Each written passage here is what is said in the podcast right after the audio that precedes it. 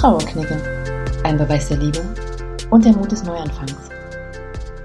Hallo und herzlich willkommen zu Folge 2. Am Mittwoch habe ich dir die Geschichte von Jörg Zink, die Brücke der Trauer, mit auf den Weg gegeben und dich darum gebeten, diese mal wirken zu lassen und in dich hineinzuspüren. Wie war es für dich? Was spürst du dabei? Leider kann ich deine Antwort gerade nicht hören. Wenn du mich jedoch trotzdem daran teilhaben lassen möchtest, kontaktiere mich gerne. Meine Daten findest du dazu in den Show Notes. Am Mittwoch habe ich dir ebenso versprochen, dich an meinem Weg über die Brücke teilhaben zu lassen. Mal schauen, wo uns dieser Weg heute hinführt. Als der Moment kam, in dem ich begriffen habe, dass mein Papa sterben wird, hat es mir den Boden unter den Füßen weggerissen. Ich wollte das zunächst überhaupt nicht wahrhaben. Ich war fest davon überzeugt, dass das alles gerade einfach nicht stimmen kann. Dabei war jedoch der Blick in die Augen meines Vaters eindeutig. Wir sahen uns an und ich wusste, dass er es längst begriffen hat. Ich weiß noch, das Erste, was ich zu ihm gesagt habe, ist, Papa, das kannst du nicht bringen. Ich brauche dich doch. Er nahm mich dann einfach in den Arm und dann habe ich es auch verstanden. Ich war grenzenlos überfordert. Bei der Vorstellung, dass er bald nicht mehr da sein soll und nicht mehr an meiner Seite weilen wird, hat mein Körper einfach nur reagiert. Mir war flau im Magen. An Essen war schon gar nicht zu denken. Und meine Gedanken drehten im Looping seine Runden. Und immer wieder zu spüren, dass es ihm in dem Moment einfach nur brutal schlecht geht und er wirklich leidet, das war dabei wirklich das Schlimmste für mich. Und ich konnte einfach nichts tun, gar nichts. Als zu versuchen, mich ihm gegenüber zusammenzureißen und ihn nicht wissen zu lassen, wie sehr mich das alles zerreißt. Jetzt, mit etwas Abstand, erkenne ich halt sehr gut, dass ich in dieser Zeit schon mitten in meinem Trauerprozess war und die erste Trauerphase damals sozusagen eingeläutet wurde.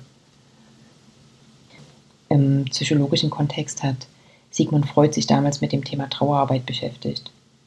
Dabei beschreibt er den Prozess, in dem der Hinterbliebene sich vom Verstorbenen ablösen soll, in dem er alle Erinnerungen noch einmal durchlebt und sich seinen Gefühlen dazu stellt.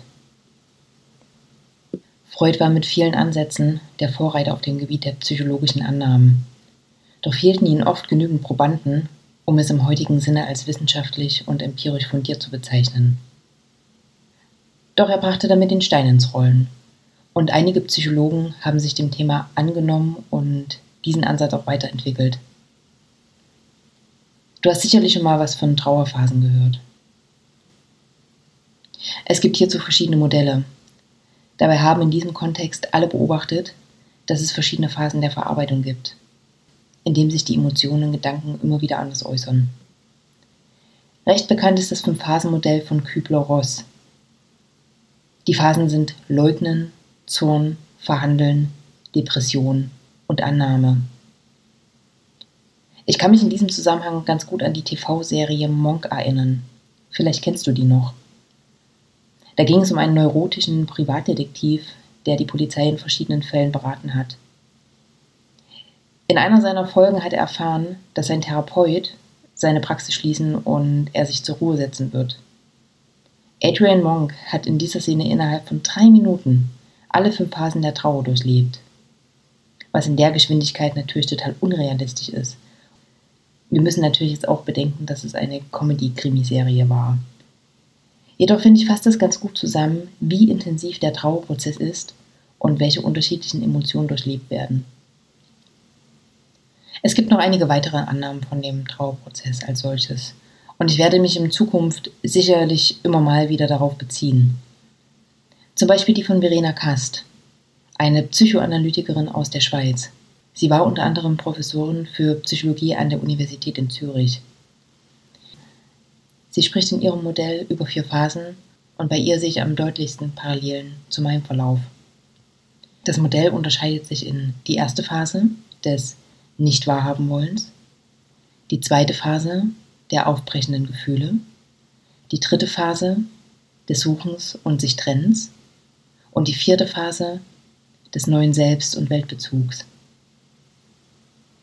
Das ist ein sehr umfangreiches Thema und für eine Folge wirklich sehr, sehr viel Input. Falls du jetzt schon mehr darüber erfahren willst, dann schau gerne auf meinem Blog vorbei. Dort habe ich einen Artikel über die Trauerphasen verfasst. Da kannst du alles nochmal in Ruhe nachlesen. Hier und heute gehe ich erstmal nur auf die erste Phase ein. Du erinnerst dich, als ich dir vorhin von dem Augenblick erzählte, dass mein Papa nicht mehr lange leben wird, was in mir vorging, dass ich das nicht wahrhaben wollte. Genau das beschreibt Verena Kast in der ersten Phase. Sie beschreibt es als eine Art Schutzreaktion, damit unser Körper nicht vollkommen kollabiert. Wir geben uns sozusagen selbst die Möglichkeit, uns langsam an die neuen Umstände heranzutasten. Kognitiv haben wir die Situation erfasst und sicherlich auch verstanden. Doch kann uns in dem Moment die emotionale Reichweite noch gar nicht bewusst sein.